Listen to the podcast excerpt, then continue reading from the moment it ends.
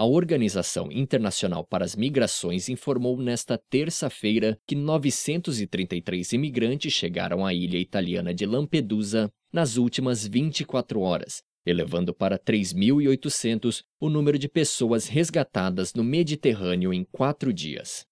Em janeiro, 3.528 imigrantes chegaram à costa da Itália.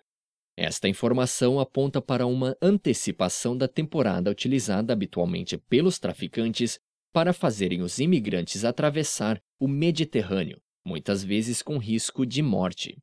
Na semana passada, pelo menos 300 imigrantes morreram no canal da Sicília quando os barcos em que viajavam da Líbia para a Itália naufragaram.